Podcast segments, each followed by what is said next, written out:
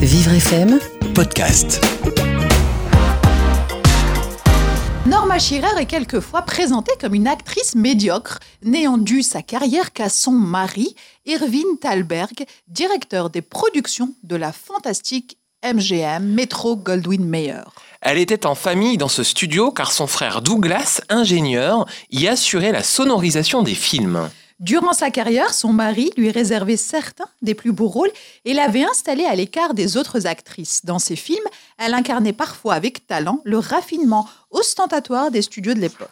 Norma avait toujours un regard plein de gentillesse, côté style, elle mêlait toujours sophistication extrême avec ses tenues et son sourire franc. Norma obtient un Oscar en 1930 pour La divorcée dans un film réalisé au tout premier âge du cinéma parlant. Elle éclate à l'écran qu'elle domine largement la distribution du film.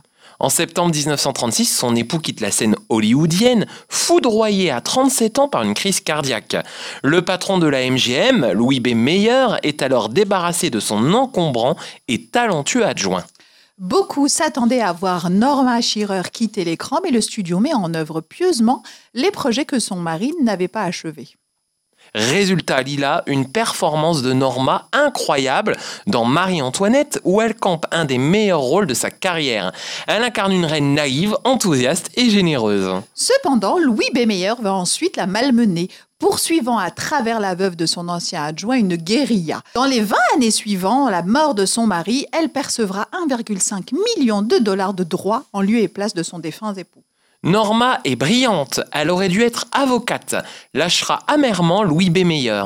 Norma joue son dernier grand rôle à l'aube de la guerre en 1939, The Woman, mais elle a loupé une sacrée occasion de rentrer dans la légende. Et en effet, elle refuse, Lila, le rôle de Scarlett O'Hara dans Autant en emporte le vent, Ah ouais. après que son fan club ait jugé trop indigne, euh, trop prédatrice en fait, le rôle que lui proposaient les producteurs.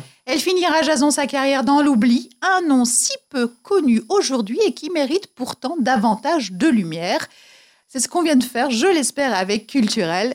Et demain, nous nous retrouvons jason sur Vivre FM. À demain, Lila Vivre FM, podcast.